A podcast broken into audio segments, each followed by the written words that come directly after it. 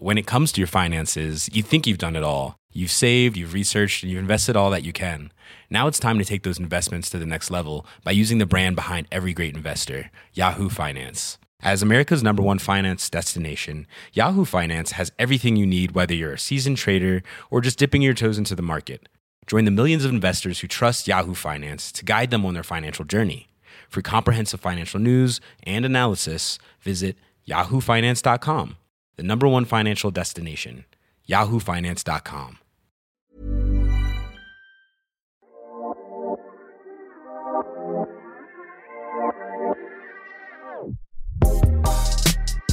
C'est bien la première fois qu'il fait des étincelles avec sa bite. Et on bandera quand on aura envie de bander. C'est drôle.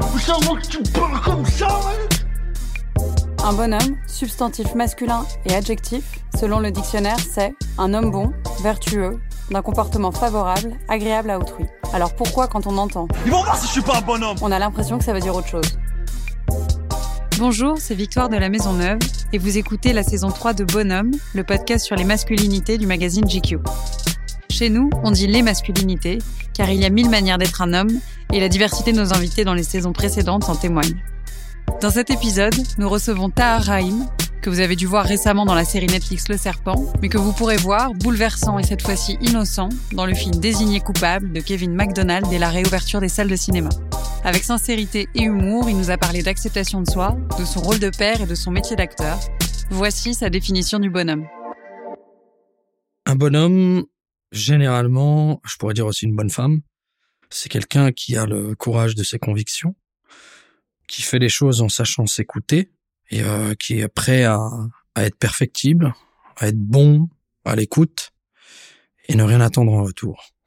Donc on est loin un peu de la définition, euh, euh, l'intention donnée par dans le langage d'aujourd'hui en mode ouais moi je suis un bonhomme. Dans ta définition, on est vraiment proche du sens bon de l'homme Mhm. et loin de la définition de la. Bien sûr, c'est une définition qui a changé euh, avec le temps, en tout cas pour moi, parce qu'on on est tous nourris par des, des vestiges éducatifs, euh, qui soient euh, familiaux, euh, sociaux ou autres. Et euh, je pense que voilà, quand on devient son propre bonhomme, c'est que c'est le jour où on commence par accepter ce qu'on est, qui on est, notre sensibilité, notre façon de voir le monde, nos, nos points de vue, nos désirs, nos envies. Toi, t'es un bonhomme aujourd'hui dans cette définition, dans la tienne? Je commence à l'être. Et le fait d'être papa m'a beaucoup aidé. Ça se travaille? Est-ce que c'est quelque chose qui vient avec l'expérience ou qu'on travaille euh, C'est un peu des deux. Ça vient avec l'expérience. De toute façon, euh, il y a énormément de choses dans la vie qui viennent avec l'expérience. Donc le temps. D'où l'expression, il faut laisser le temps au temps. Mais oui, c'est du travail parce qu'il faut être capable aussi de, de se regarder soi-même, de, de faire face à ses propres démons, de se questionner, de, de replacer le curseur de son ego, d'accepter d'avoir tort, d'abandonner certains principes parfois qu'on imaginait gravés dans le marbre, mais que finalement ne le sont pas. Certains piliers qui vous ont porté toute votre vie, qui finalement euh, ne sont pas vos piliers principaux. En fonction de notre époque, de notre propre expérience, de notre propre vie, de qui on est, quand on arrive euh, euh, au fil des jours justement à avoir le courage de s'assumer. Et c'est qui les bonhommes de ta vie? Ceux qui t'ont guidé ou ceux qui t'entourent aujourd'hui? Ma mère, mon père, mes frères et mes sœurs, oh. aussi ma femme, mes amis d'enfance, Bob, mon défunt ami, Tu peux nous dire pourquoi Enfin, qu'est-ce qu'ils ont tous? Des valeurs communes, euh, qui sont des valeurs de, de, de bienveillance, euh, de respect de l'autre, de, c'est ce que je disais tout à l'heure, d'avoir la capacité de s'assumer, d'avoir euh, du courage face à l'adversité, face à un monde qui nous échappe parfois, une personnalité unique pour certains. Et tu nous as parlé de tes parents. Tu as dit ma mère, mon père. Est-ce qu'il y a des choses que tu as pris de ces deux modèles-là, qui sont nos premiers modèles, euh, qu'on le veuille ou non? Est-ce que hum, tu sais ce que tu as pris de l'un, de l'autre, ce que tu leur laisses, ce que tu pas envie de leur prendre? Un peu compliqué de répondre à tout ça, mais euh, alors je vais pas répondre précisément. Mais euh, oui, j'ai pris beaucoup de choses de- des deux. Et justement, quand on parlait de, de devenir son propre bonhomme, c'est aussi être capable d'abandonner des choses. C'est des héros pour moi, ça changera jamais. Et en aucun cas, je voudrais les changer d'un iota. J'ai eu les meilleurs parents du monde pour moi. Mais il est vrai qu'à un moment donné, quand on commence un peu à... C'est très difficile, euh, t'as l'impression de trahir quand tu commences à regarder quels sont les défauts de tes parents. Et de les accepter comme des défauts. Et qui parfois, ce sont des, des défauts et qui ont fait partie intégrante de ton éducation. Donc pour revenir au truc de bonhomme, ça, ça joue. C'est, c'est, pour moi, ça a été l'un des moments euh, révélateurs et un, un, un turning point hyper important. est euh, capital. D'abord, ça a été de réaliser que ma mère avait été une femme, est une jeune femme, une femme, avant d'être ma mère. Le jour où je me dis, en fait, ma mère, c'est une femme, elle a ses désirs, elle a ses trucs, euh, je veux dire, c'est une femme. Déjà, il y a eu ça. Ensuite, de réaliser que la manière dont eux drivaient leur vie à certains endroits, ben, c'est pas ce que moi j'aurais fait, même si j'ai commencé comme ça. C'était des moments très importants et euh, euh, qui ont permis d'évoluer et de m'accepter un peu plus comme j'étais. Je dis pas qu'ils ont tort, je dis pas que j'ai raison. Ce que je dis, c'est que on est forcé d'évoluer dans une autre direction, que ce soit exponentielle ou euh, ce qu'on veut, en fonction d'abord mathématiquement, on n'évolue pas à la même période. Donc c'est une autre société, c'est une autre technologie, c'est un autre monde qu'on a face à nous. Donc si toutefois on reste figé sur euh, en, essayant de copier euh, le, le modèle de personne qu'étaient nos parents euh, au détail près, on sera dans un contretemps, forcément. Donc on peut pas s'adapter. Tu parlais de valeurs justement qui font qu'on est un bonhomme. Est-ce qu'il y a des valeurs qui sont propres à ton environnement familial, aux hommes en tout cas, ou aux bonhommes euh, de ton environnement familial Si tu devais distinguer des grandes valeurs, ça serait lesquelles? La bienveillance et euh, la parole. La parole, c'est capital. C'est-à-dire savoir parler, savoir Non. communiquer? Euh, savoir parler, savoir s'exprimer, c'est une chose qui est pas donnée à tout le monde. Euh, tout le monde peut s'exprimer différemment. Euh, moi, j'ai pas, par exemple, ma, voilà, ma mère n'a pas pu aller à l'école. Elle savait s'exprimer effectivement, bien sûr, mais bon, après, quand elle arrive en France, elle peut pas parler euh, une langue qu'elle connaît pas comme ça, donc c'était difficile pour elle de s'exprimer. Non, je parle de la parole, des actes, de, quand on dit quelque chose. Euh, après, faut pas être obtus et, débile. hein. Ouais, j'ai dit que demain je me lèverai à 7 heures, je vais me lever à 7 heures.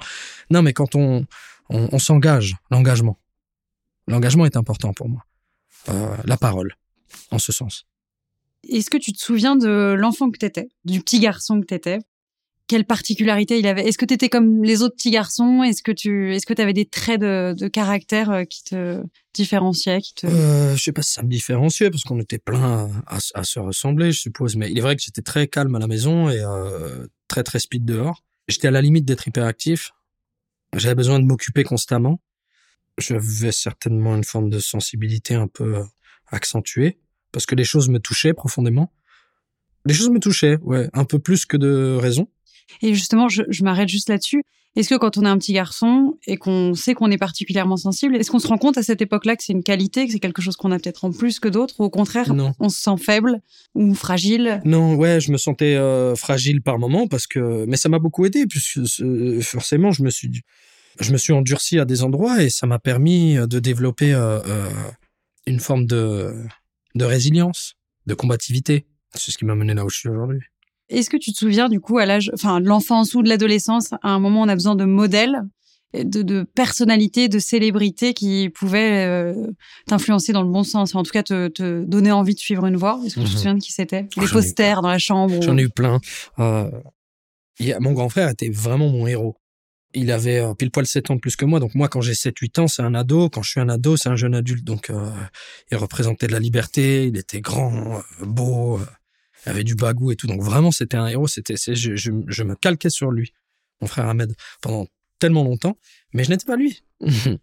et dans mes héros, euh, carrément que euh, voilà, j'avais les posters de, de, de, stars de cinéma ici et là, de films surtout mais c'était Mohamed Ali et Bruce Lee. C'est pas pour rien, je pense que c'est des gens qui viennent de, d'une certaine façon un peu du même endroit, de, la même strate sociale que moi, qui ont euh, eu des rêves forts, donc ça ça m'a beaucoup bercé. Puis euh, puis il y avait la boxe, et puis il y avait le cinéma d'un côté, les arts martiaux, et, euh, et, et leur philosophie de vie. C'est des gens qui se sont battus euh, dans des contextes euh, tellement difficiles qui ont réussi à, à, à s'assumer tels qu'ils étaient, mais surtout à faire des choses plus grandes même que leur art. Donc on l'entend, c'est oh, toujours des modèles aujourd'hui. T'as pas renié Ah ouais, tes ouais. modèles Non. d'ado, quoi. C'est quoi pour toi être viril? Je sais pas, c'est compliqué de, de répondre à ça, mais moi, euh, mes, mes modèles de virilité, bah, c'est, euh, faut pas non plus, euh, tu sais, je veux pas dire euh, accepter sa part de féminité, etc. et tout. Évidemment, ça, on en parlait tout à l'heure, la sensibilité, etc. Ça, appartient aux hommes, aux femmes. C'est euh, bonhomme, c'est bonne femme, tu vois. Non, euh, faut pas non plus disparaître. et complètement abandonner ce qui fait du genre masculin ce qu'il est. Moi, moi, mes, mes références de virilité physique, ce serait plus, ça, ça s'orienterait vers, quelqu'un comme Steve McQueen, par exemple. Pas, c'est une allure, une façon de s'habiller, une, une forme d'élégance, une, euh, une attitude. euh, euh, voilà. Oui, c'est pas forcément des poils, des muscles, c'est vraiment Non, un non. tout, c'est une attitude, une posture. Ouais, bien sûr, parce que tu peux être très très très maigre et avoir une, une- même gros et avoir une super être élégant, avoir du charisme, euh, savoir te déplacer dans une salle. Et tu te considères comme viril? C'est pas à moi de le dire. On posera la question à ceux qui nous écoutent. Et t'as toujours été à l'aise avec ton apparence physique? Non. tu rigoles, j'étais adolescent moi aussi. Quand t'es adolescent, euh, bizarrement ton nez grandit avant le reste, donc euh, d'un coup on voit que ça sur ton visage et toi le premier. Euh, j'ai été très petit pendant très longtemps. Bon, je suis pas très très grand aujourd'hui, mais bon, j'ai une taille moyenne. Tu mesures Ça combien va pour ceux qui nous écoutent et qui veulent savoir ça 1,74. C'est? Pas grand, mais c'est pas tout petit. Euh, mais j'ai mesuré 1m50 jusqu'en première. Ah ouais, t'as grandi tard? J'ai grandi d'un coup très tard. Donc ouais, j'ai complexé sur, euh, sur, ma taille. Et, euh, et puis à un moment donné, tu parles pas justement sur les codes de virilité. Quand j'étais petit, je pensais qu'avoir de la barbe, c'était euh, être grand, être un homme. Du coup, je me rasais comme un débile le duvet. Pour que ça pousse plus pas. vite? Ouais, mais ça pousse pas en fait. Quand tu sais, ça pousse pas plus vite. La vérité, c'est que quand tu rases des, euh, des, des poils, visiblement, s'il se passe quelque chose, ils deviennent plus épais. Mais ça pousse pas plus. C'est pas plus joli, quoi. et aujourd'hui, tu fais attention à ton apparence physique? Ça passe par la façon de s'habiller, des produits beauté parfois du... Euh, non, alors avant, je le faisais jamais. Bien présenté, ouais. J'ai été élevé comme ça. Euh, j'ai toujours aimé les habits. J'aime bien euh, l'association de différentes sapes et euh, j'aime bien bien m'habiller, être présentable. Euh, c'est aussi une question d'éducation, mais, mais ça me plaît. Ouais, j'aime j'aime les belles chaussures, j'aime la- j'aime les beaux pantalons, les beaux pulls, les belles vestes. Euh, depuis toujours d'ailleurs. Ensuite, euh, pour ce qui est produits de beauté, machin et tout, non, pas du tout. Sauf que dernièrement, on m'a on m'a dit qu'il fallait quand même mettre un peu de crème sur le visage de temps en temps parce que visiblement ma peau a soif. Donc je le fais un peu. Mais j'oublie. Et bonne transition, mais est-ce que justement, vieillir, c'est quelque chose qui te fait peur? Non. Jamais, ça a jamais été... Ça m'a fait peur. euh, peur en tout cas, c'est que je me projetais euh, et c'était pas des projections agréables il y a, il y a 15 ans de ça, mais là pas du tout. Je, non, je m'en fiche, ça fait partie du truc, euh, personne n'y échappe. Et à chaque époque, je m'en rends compte aujourd'hui, à bientôt 40 ans, que chaque âge est agréable à vivre si justement on court plus, on court pas après les années passées. Pour toi, c'est quoi le meilleur compliment qu'on puisse faire à un homme, en général? Il est classe, Et un acteur? Il est authentique. Et tu te souviens du plus beau compliment qu'on t'ait fait de ta vie? Quelque chose, un compliment que tu chéris, qui te donne confiance en toi? Est-ce qu'il y en a déjà eu? Hum, je me souviens d'un moment très fort qui m'avait beaucoup touché en tant qu'acteur. J'avais fait une pièce de théâtre où je jouais euh, un personnage aveugle. On a fait venir euh, euh, des gens atteints de la cécité, euh, tout un public atteint de cécité pour voir, euh, enfin voir, pour être là présent et venir voir la pièce. Et ils sont venus et à la fin ils sont venus me voir en pensant que j'étais aveugle. Donc ça, ça m'a beaucoup touché parce que quand on étudie les gens atteints de cécité, on sait que le- leurs leurs autres sens sont très très accrus et ils captent des choses que nous on pourra jamais euh, ressentir. C'est presque mathématique. C'est des réceptacles qui se remplissent euh, quelque part à l'intérieur. Et ça, ça m'avait beaucoup touché parce que je m'étais dit, je suis content, j'ai, euh, voilà, j'ai touché un, un bout de vérité à un endroit dans, dans le jeu. Et encore une fois, une histoire avec un aveugle qui est assez fou. J'avais fait une espèce, une, une- un court métrage artistique. Il y avait une exhibition euh, de, Youssef Nabil. Et euh, des gens sont venus et euh, il y avait un, ami à Youssef qui était avec un des amis à lui aveugle. Et qui me dit, j'adore tout ce que tu fais, j'ai vu tel, tel, tel film. Il en avait vu un paquet. Et je le sens, vraiment. Il me parle, il reste et on discute, on discute et je lui dis, euh, tu veux me toucher le visage? Il me dit, oui, j'avais envie. Je dis, alors vas-y. Et il me dit, tu ressembles exactement à ce que j'imagine. Non, Ouais, j'ai des frissons quand je t'en parle. c'est fou. C'était un moment fort. Bah, je comprends que ça soit le compliment que tu, tu Mm. gardes. Enfin, les compliments.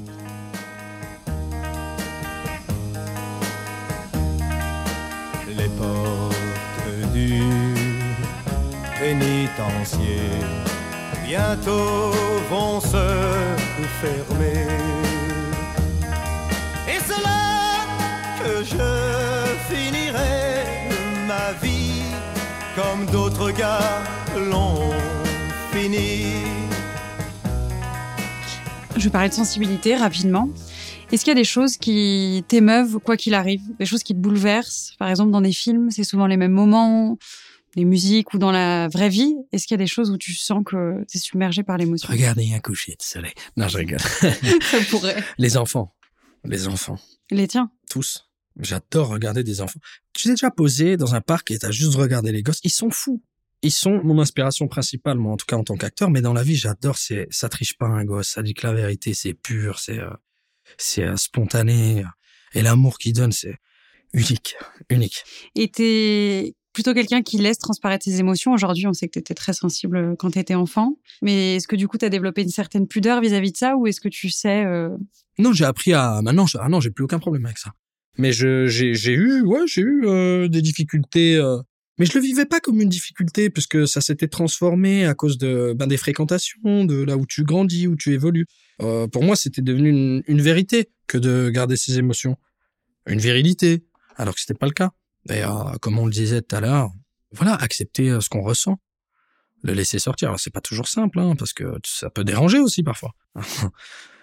Mais en tout cas, se laisser traverser par les choses. Par exemple, tu es quelqu'un qui ose pleurer Ouais. En Ouais. public Plus qu'avant. non, qu'il y a trop trop de monde et que j'ai une émotion qui me monte, etc. Non, j'aurais tendance à, à la retenir, mais ça se verra. Je cacherai pas l'idée que ça m'a touché, que etc. Mais automatiquement, il y a un frein qui se met en place. Alors quand quand je dois jouer, déjà c'est difficile à faire. Dans la vie, c'est un peu plus dur. Mais j'ai aucun problème à à pleurer avec euh, les gens que j'aime, quoi. Alors qu'avant, ouais, avant j'y arrivais pas. T'es père de deux enfants aujourd'hui. Qu'est-ce que qu'est-ce qui est le plus important de leur transmettre pour toi, de toi? Compliqué parce que je sais, je, suis pas encore, je suis pas encore totalement consolidé, je pense. Je pense pas qu'on puisse être un père euh, euh, parfait, déjà c'est impossible. Mais si on donne suffisamment d'amour à, à ses enfants, suffisamment de protection, de toujours pouvoir parler quand ils en ont besoin, d'installer un dialogue, toujours, quoi qu'il advienne, parle, et d'être quelqu'un de juste. euh, C'est ce que j'essaie de transmettre à mes enfants, d'être quelqu'un de juste, de pas avoir peur de d'aimer, d'aimer. Justement, il faut le faire, de communiquer, de pas garder les choses pour soi, même si tu es en colère, c'est pas grave. Et de d'essayer d'avoir confiance en soi même si, si, voilà ça va passer dans tous les sens. On le sait tous hein, on y on est passé par là. Ouais de se sentir en sécurité mes gosses ils pourront pas dire euh, quoi qu'il advienne qu'ils ont pas qu'ils ont manqué d'amour. Après faut les former aussi faut faut les rendre conscients à un moment donné du monde dans lequel ils vont évoluer tu vois. Moi je mens pas à mes enfants je leur je leur ai jamais menti alors je vais transformer un peu la réalité et encore hein, je le fais pas trop plutôt je vais dire on parlera de ça plus tard t'es pas t'es pas assez grand mais je leur euh, je leur parle comme un comme à des grands J'oublie pas que c'est des gosses, évidemment. Mais euh, par exemple, la question de la mort, j'avais parlé avec une psy une fois qui me dit, euh, ils prennent conscience de ce qu'est la mort à partir de 7 ans. Donc, si ça apparaît dans un dessin animé, c'est pas très grave à partir du moment où c'est pas violent. Euh, moi, quand on me demande sur euh, sur des gens qui me sont chers, qui ont disparu, si mes enfants me demandent, je leur dis, je leur dis, ils sont voilà, ils sont plus là, ils sont partis, ils sont ils sont au ciel. Et euh, ouais, mais comment, etc. Je dis ça, on en parlera plus tard. Mais euh, ils sont plus là. Ça n'a rien de dire. Euh, T'imagines le choc le jour où ils réalisent ce que c'est? Tu m'as jamais dit Non, voilà. Dans le film euh, Désigné coupable, tu joues donc euh, le rôle de Mohamedou Oulslahi, Mm. qui est donc une vraie personne, car c'est une histoire vraie. C'est un homme qui a été emprisonné pendant 14 ans à Guantanamo, sans preuve, donc qui était innocent. Et ce qui marque en voyant ce personnage que tu incarnes, et donc le, le jeu que tu as, c'est cette forme de naïveté ou de gentillesse qu'il a dans les yeux, en tout cas une forme d'espoir, alors qu'on sait quand il est dans une situation dramatique. Comment on arrive à jouer ça? Parce que c'est pas les attitudes qu'on associe à un prisonnier, c'est pas des sentiments qu'on a l'habitude de voir sur des visages de personnes qui ont été enfermées à tort, qui ont subi autant de violence. C'est ça qui est déstabilisant. Et c'est déstabilisant de voir que tout le film, on le voit sur toi, et qu'on retrouve ce même regard-là, ce même, ce même type de visage au moment du générique, en voyant les vraies images de Mohamedou. Comment, sans avoir vécu ce par quoi il est passé, comment on puisse ça? Est-ce que c'est la rencontre avec lui? Est-ce La que c'est rencontre avec lui. aussi, euh, tu parles beaucoup de résilience, mais tu dis que c'est quelque chose de ta famille qu'on t'a Mhm. enseigné dans les valeurs. Est-ce que tu as retrouvé des choses? Alors on avait des choses en commun déjà à la base, euh, ce, ce- des valeurs communes, des idées communes, une partie de la culture en commun. Il est mauritanien, euh, moi je suis d'origine algérienne, c'est quand même différent, mais c'est il il y, a des ponts communs. Ensuite, parler avec lui beaucoup, l'écouter. Tu sais, je l'ai beaucoup écouté, j'ai pas tant parlé euh, moi de mon côté quoi. Voilà, comme disait euh, Bob mon ami, euh, euh, si t'as pas quelque chose d'intéressant à dire, tu fermes ta gueule et t'écoutes. C'est ce que j'ai fait. Euh, Qu'est-ce que tu veux que je dise, moi, ce mec, je vais lui apprendre quoi? Rencontrer un homme comme ça, c'est très très fort. Vraiment. C'est-à-dire que oui, il y a le personnage, il y a le, le- le cadeau que m'est fait par Kevin McDonald de pouvoir interpréter un personnage aussi riche, aussi profond, avec autant de couleurs.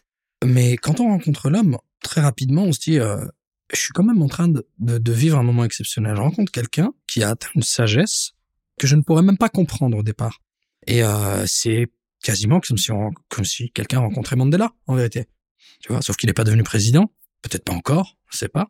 Et euh, cette capacité qu'il a à, à- à pardonner les gens, à se mettre à la place euh, des autres, à, à ne garder aucune rancœur envers, envers, ses geôliers, les gens qui l'ont torturé, c'est euh, admirable. C'est vraiment admirable. Et je lui ai demandé pourquoi, comment tu as fait ça. Il me dit j'étais en colère au départ parce que d'abord j'ai été pris, kidnappé, envoyé dans, dans, dans le Moyen-Orient, dans des prisons, des endroits où il avait commencé à être un peu torturé. Et on lui dit euh, il le récupère, il l'amène aux États-Unis. Et là je lui dis c'est cool, enfin j'arrive dans une démocratie aux États-Unis, le calvaire est fini. Et il vit encore pire, quelque chose de plus horrible là-bas. Et donc il me dit j'étais en colère, je je comprenais pas, j'étais fâché, pourquoi moi, pourquoi ça m'arrivait à moi? Euh, il a même dit à Nancy Hollander, euh, il, il est difficile de garder la foi dans cet endroit chose qui fait partie de lui. Alors il me dit, le jour où j'ai décidé de pardonner ces gens, ces gens qui m'ont fait du mal, c'est une faveur que j'ai faite à moi-même. Donc j'ai pu libérer mon esprit de, de, de cette boîte de métal. Je choisis ce mot parce que c'est vraiment métal. Et éventuellement, quand tu, tu, tu agis comme ça et que tu euh, épouses cette philosophie-là, tu as parfois le pouvoir de changer la perception des autres, les gens avec des idées préconçues. Et, euh, et il a réussi à le faire. Donc le mec, il est capable de ça. Et quand tu le rencontres, je te jure qu'il te fait cet effet. Mais le trauma est là, c'est des blessures qui resteront à vie. Quand j'ai commencé à lui poser des questions sur euh, sur la torture, euh, le trauma est apparu tout de suite. hein. C'est vraiment instantané. Pouf, s'il est devenu dark, il avait du mal à parler, il, il osait plus trop me regarder. Je me suis senti bête. Je me suis dit, oh là, mais qui je suis pour le renvoyer là-bas, pour lui faire du mal à nouveau et tout. Du coup, plus jamais je vais poser une seule question sur ça. On a parlé un peu de tout, je l'ai beaucoup observé, écouté. Et en fait, c'est simple, c'est que euh, moi, c'est mon métier d'observer, d'essayer de prendre un maximum. Mais c'était plus simple avec lui parce que sa nature est contagieuse. Elle traverse même l'écran. Il fait du bien, donc tu as envie de prendre ça. Et euh, au fur et à mesure, je prenais, je prenais, je me remplissais, euh, et je l'avais capté. Donc après, j'ai donné tout ce que je pouvais, et, et plus encore, parce que parce qu'à un moment donné, j'ai eu besoin d'expérimenter, d'aller au plus proche euh, des expériences qu'il a vécues, même si ça a rien à voir. Mais j'en ai eu besoin par souci d'authenticité, parce que je pouvais pas faire autrement, et par respect pour lui et les gens qui vivent encore ça. Moi, sachant que je rentrais dans une chambre d'hôtel après, j'allais pas donner tout ce que je pouvais, alors que je, suis en train de, de- de raconter l'histoire d'une injustice horrible. Ah non, quoi. J'y vais à fond. Alors j'ai tout donné, j'ai eu la chance d'avoir Kevin avec moi, qui est un très bon directeur d'acteur, mais qui a eu la, qui a l'expérience de la fiction, mais aussi des documentaires. Donc c'est quelqu'un à qui tu peux pas la faire à l'envers. Tu peux pas arriver et vendre quelque chose. Il filme des vrais gens en train de parler et s'exprimer et réagir euh, instantanément et de manière spontanée. C'est ça un documentaire en général. En tout cas, ce qu'il a pu faire, certains. Donc, il savait exactement ce que c'était qu'une réaction authentique. Alors, je, alors j'avais une confiance absolue et donc euh, j'avais la possibilité de me tromper.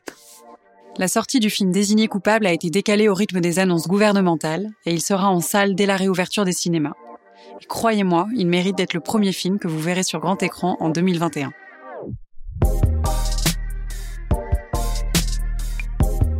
Si vous avez aimé et que vous écoutez Bonhomme sur une appli de podcast, n'hésitez pas à lui mettre 5 étoiles et à commenter. Si vous écoutez sur Audible ou Spotify, c'est super, partagez. Si vous écoutez sur YouTube, vous pouvez liker, partager et commenter. On prendra le temps de vous répondre. C'était Victoire de la Maison Neuve et on se retrouve dans deux semaines pour un prochain épisode de Bonhomme. À bientôt.